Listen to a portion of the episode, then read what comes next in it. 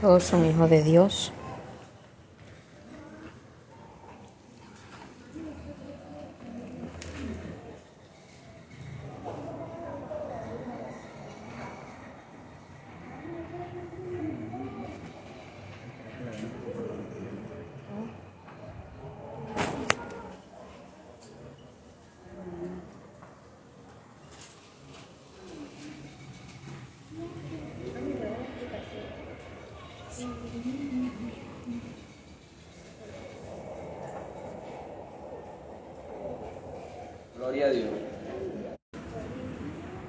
Hacer es un conocimiento extra del discipulado número uno, porque al final está esto. Entonces, hijo de Dios y criatura. El mundo está compuesto de estos dos grupos de personas, hijo de Dios y criaturas. Pero estas dos personas, la enseñanza tradicional dice que todos somos hijos de Dios. ¿Qué estrategia está utilizando el enemigo con eso? Que al decir que son hijos de Dios nadie necesita arrepentirse ni nacer de nuevo, ni nadie tiene que ver nada con Dios, porque al decir son hijos de Dios, todos vamos para el cielo, porque son hijos de Dios. Entonces es un engaño bien sutil, pero bien peligrosísimo. Y tenemos que aclararlo.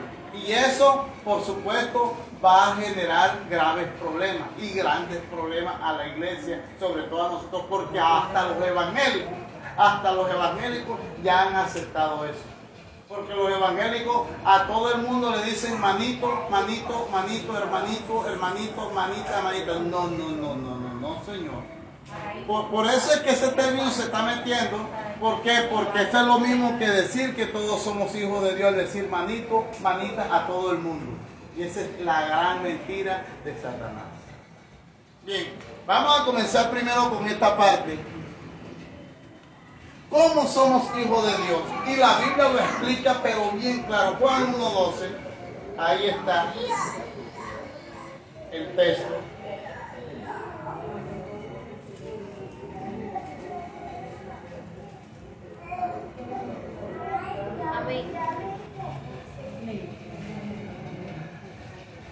Dice el texto. Más a todos los que le, más a todos los que le recibieron. Mire, ¿qué hay que hacer primero para ser hijo de Dios? Más a todos los que le recibieron, los que creen en su nombre, segundo, les dio potestad de ser hijos hijos de Dios. ¿Qué es lo primero que hay que hacer? Primero, hay que recibir a Jesús como único y suficiente Salvador primero. Segundo, dice aquí claramente que hay que creer en su nombre. Segundo, hay que creer en su nombre. Tercero, dice, después de haber hecho estos dos pasos, les da potestad de ser hechos hijos de Dios. Es decir, que ahí esa potestad es derecho, es autoridad, es amplitud. Venga, venga. Ahora, después que hace estos dos pasos, mire, cómo es de clara y sencilla la Biblia. Después que hace estas dos cosas, todo ser humano debe de hacer eso. Primero, vuelvo y repito, recibir a Jesús, no aceptarlo, recibir recibir a Jesús número uno y después creer en su nombre número dos y tercero dice le da potestad, le da un derecho, es decir, lo acepta, lo recibe en su reino. Entonces es donde se produce el ser hijo de Dios. Mire qué cosa. Esta parte es importante. Ahora le voy a hacer otra explicación sencilla. Más a todos los que le reciben, los que creen en su nombre. Este segundo punto se lo voy a aclarar en Romanos 10, 9, 10, 11. Romano 10. 10, 9 al 10. Eh, ¿Por qué? Porque este segundo punto dice así. los que creen en su nombre, porque para creer hay que entrar en esta parte importantísima. ¿Cuándo de verdad se cree? Como lo que dice aquí, mira el romano, dice, que si confesares con tu boca, aquí es creer. Esta es la segunda parte importante de este confesar a Jesús. Sí, dice, si confesares con tu boca que Jesús es el Señor y creyeres en tu corazón que Dios le levantó de los muertos, ¿cómo dice? ¿Cómo dice? ¿Usted está leyendo conmigo? Será salvo. Será salvo, dice. Sí que a- ahí es la parte, porque si la persona llega y dice, yo, llega y dice, yo recibo a Jesús, sí, yo lo recibo. Eh, yo hoy me arrepiento, yo hoy creo en Jesús, está bien. Ahí lo recibió. ¿Cuál es la evidencia de que ha creído en su nombre? Lo que dice Romanos 19, 10. Que si confesares con tu boca que Jesús es el Señor y creyeres en tu corazón que Dios le levantó de los muertos, serás salvo. Dice, ¿por qué? Porque con el corazón se cree para justicia, pero con la boca se confiesa para salvación. Mire, mi- mire, esa es una cosa muy sencillita, sencillita que se puede entender de una manera clara y fácil. Es decir, que cuando la persona abre su boca y recibe a Jesús como su Salvador, ¿dónde está la evidencia clara de esa fe que ha sido sincero? Por lo que dice aquí Romano 19. Y tercera evidencia de ese segundo punto es que esa persona ya no es la misma, ya no es el mismo. Su acento de hablar, su estilo, su espíritu, su corazón, todo es cambiado absolutamente. Ya no se aparece, no se apare, no se parece al mundo en nada. Su identidad, óigame, escúcheme bien, su identidad como evangélico, como evangélico por dentro y por fuera, no se parece al mundo. No la confunden con el mundo, no lo confunden con el mundo. Ahí ya se cumplió lo que dice Ezequiel 36, 26, 27. Exactamente. Entonces, ¿cómo es que alguien se va a parar en una calle y no van a saber si es evangélico o no es evangélico? ¿Y qué tal que la vayan a matar o lo vayan a matar? Pa- Parece que es la hermana o no es el hermano. Uno tiene que parecerse un evangélico. Mire, a un sicario mandaron a matar a un pastor porque tenía una deuda, también un poco sinvergüenza. Y el pastor estaba así arrodillado y el sicario se asomó por la ventana y le iba a disparar porque le habían pagado. Esto fue en Barranquilla. Y el sicario se quedó con el arma así, tocó la puerta y dijo, pastor, venga acá, yo lo iba a matar, aquí tengo el arma. Y me pagaron porque usted debe una plata en una tienda, pastor, y la gente está cansada con usted. Vaya y pague esa plata, pastor, porque ven a matarlo, pero sentí no hacer esto. Va, Y se devolvió el sicario. Y el pastor fue y arregló el pico y pagó, solucionó el problema. Entonces, si ve, sí ve usted si ve usted que uno se tiene que diferenciar, si usted como evangélica, como evangélico no se diferencia del mundo, se lo digo de frente, usted no es nada. Absolutamente. Porque usted se tiene que diferenciar del mundo. A usted no lo pueden confundir con una mundana, con un mundano. Parece, no parece, parece un cocodrilo, parece un camaleón. No, no, no, no. Eh, eh, nosotros tenemos que ser evangélicos, evangélicas y establecer una diferencia en todo. No que el que la tienda, no que el de la tienda llega y le, le fía el arroz el plato y alma, alma bendita que se perdió esto ya. No, no, no, no, no. Que diga, esta es la plata más segura. Esta es la plata más segura porque le he fiado a una evangélica, a un evangélico. Esta es la plata que sé que es la más segura. Porque el sábado, bendito sea Dios, tengo para hacer las compras. Pero el, llegó sábado, domingo, el lunes hay policía, hágame el favor. Ah, entonces eso no. Es Sí me estás el- entendiendo. El, el evangélico no debería estar fiando en tiendas. Sí. Porque No, la Biblia ese- dice no, no, le es debáis nada a nadie. eso es- bueno, es un, eh, como un ejemplo, porque a mí no me gusta fiar. Yo a veces voy a la tienda y le digo 200 pesos, ya se los traigo y se los devuelvo enseguida. Tenga, se los traigo porque 200 pesos se los olvida a cualquiera. Tenga, aquí se los doy. Se los he dicho varias veces. ¿Eh? Ya le quedó claro Juan 12. Ahora voy a explicar el 13 para establecer la diferencia. El 13 dice, los cuales, mire, y aquí comienza a hablar, los cuales no son engendrados de sangre, es decir, no, estos no tienen que ver nada con la parte física, sino que esto es espiritual. Dice, los cuales no son engendrados de sangre ni de voluntad de carne. No ha habido que pagar bombillo para ser un hijo. Digo, ni, ni de voluntad de varón, sino de Dios. Mire, hay tres cosas que explica aquí para que quede bien claro que esto no es físico que este, este Hijo de Dios tiene que ver con lo espiritual. Este texto 3 está indicando que este Hijo de Dios es por la parte espiritual, que nadie nace siendo Hijo de Dios, necesita repetirse, recibirle para poder ser Hijo de Él. Que nadie por el nacimiento de carne, de relación sexual, es Hijo de Dios, necesita arrepentirse. Eso es lo que explica este texto y por eso son los cuales no se han engendrado de sangre, número uno, ni de voluntad de carne, número dos, ni de voluntad de varón, número tres, sino de Dios.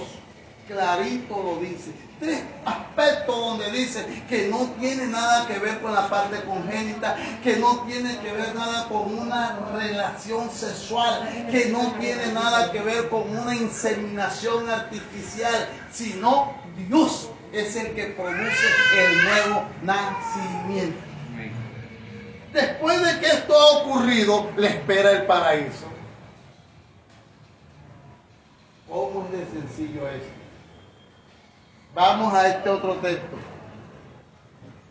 Ya ve que aquí dice claramente este texto que es hijo de Dios. ¿Sí lo ve claro? Ahora vamos a mirar. El grupo de las criaturas.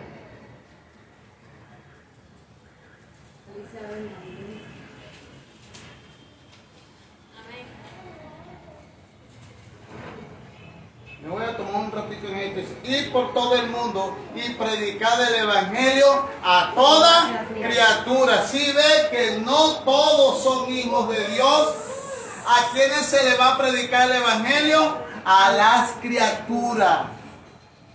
¿Y por qué criaturas? Criaturas, criaturas. Primero, parte de la creación. están fuera de Dios y segundo, han perdido su imagen.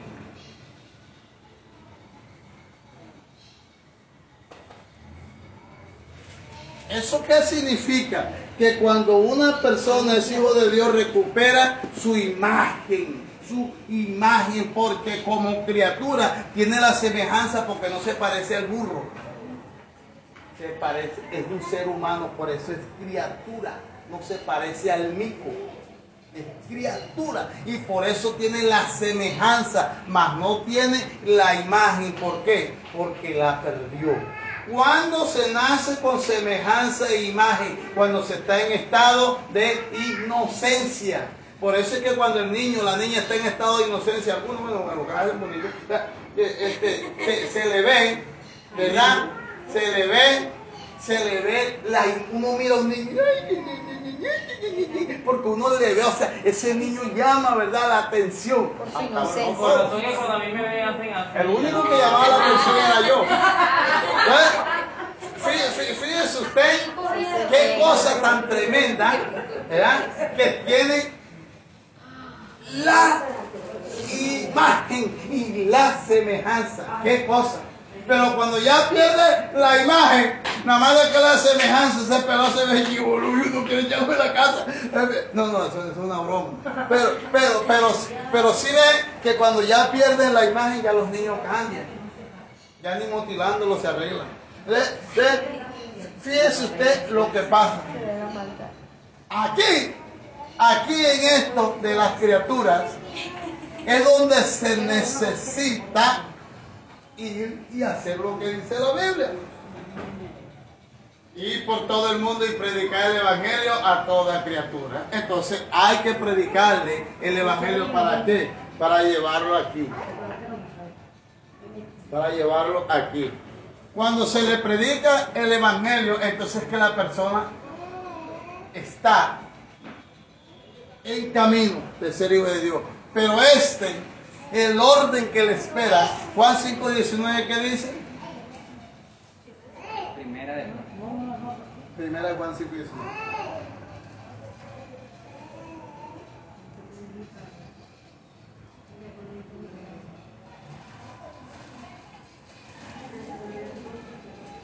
Amén. Diga. Sabemos que somos de Dios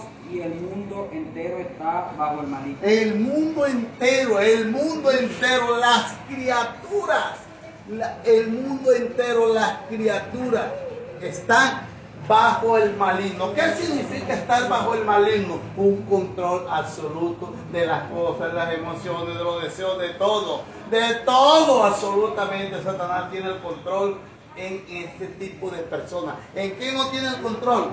En los que son hijos verdaderos de Dios, no los hipócritas, porque también la iglesia está lleno de puros, de también de evangélicos que no han nacido, están en la iglesia, tienen años y nunca han sido hijos de Dios ni nada, son criaturas todavía, pero están en las iglesias porque no han nacido de nuevo, no son hijos de Dios, no han tenido un encuentro con Dios, siguen siendo criaturas, escúcheme bien, para que no digan, no, me están engañando, yo le estoy diciendo claro y no se ofenda. Después, cuando ya eh, eh, en este orden, cuando si, se muere siendo una criatura, le espera el infierno.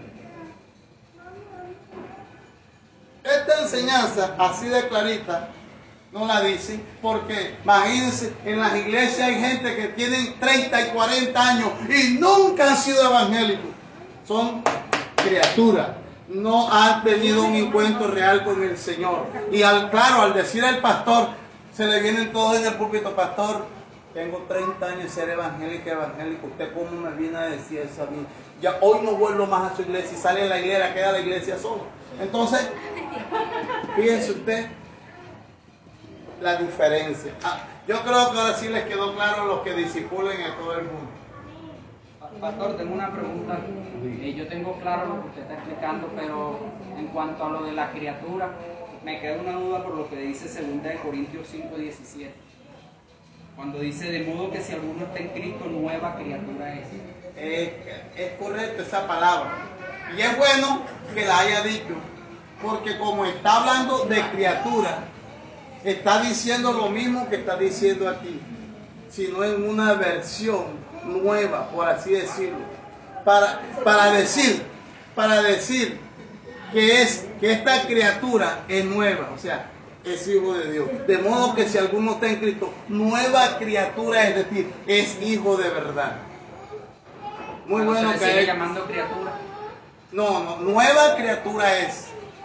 Porque nace De modo que si alguno está en Cristo, nueva criatura es. Es decir, hay una, un cambio en esta criatura, que es lo que nosotros acá llamamos hijo de Dios. Pero es muy bueno ese apunte. Yo, le voy a responder, hermano, también aquí en Gálatas, porque se está refiriendo es a la nueva obra de Cristo. Al- también al nuevo orden, en todos los aspectos. lo que dice aquí Gálatas 5:15. Porque en Cristo Jesús ni la circuncisión vale nada, ni la incircuncisión, sino una nueva creación. Mm. Está hablando de, nueva forma de- de- del hombre. del hombre en Exactamente. Cristo. Eso es lo que, que dice. Tito 3.5. Porque es que ya Pero es que- internamente hay pero nuevo. criatura y creación es lo mismo. Criatura y creación. No, no, son dos cosas difer- de- diferentes, pero lo que está diciendo ahí el texto es acerca de todo lo nuevo que se ha hecho.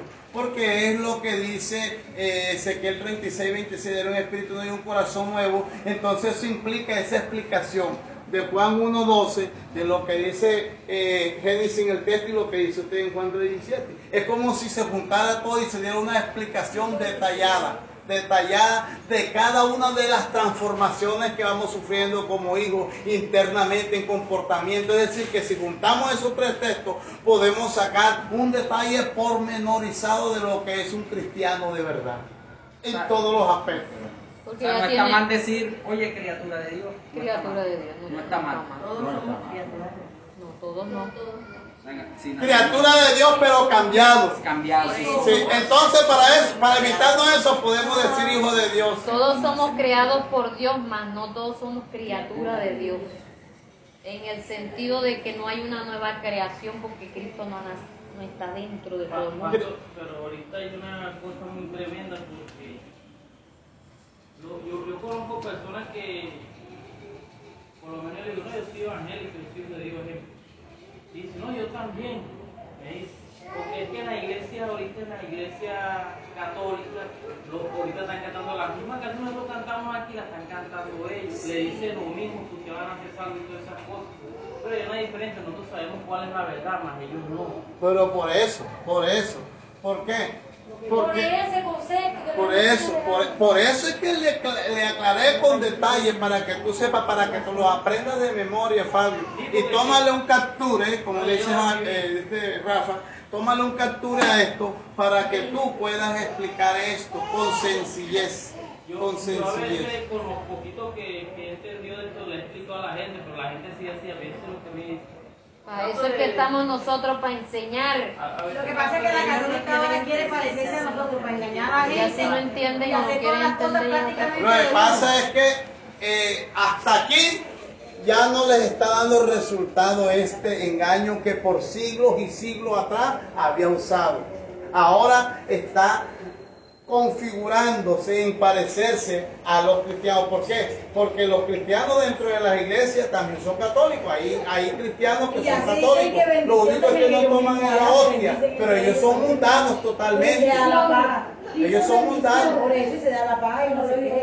Ve, hay iglesias completas donde el Espíritu Santo, ni Dios el Padre, ni Jesucristo está. Pastor. Iglesias grandísimas donde Dios no Y hay iglesia evangélica donde lo único que falta es repartir la hostia. Y por eso estoy diciendo, Dios no está.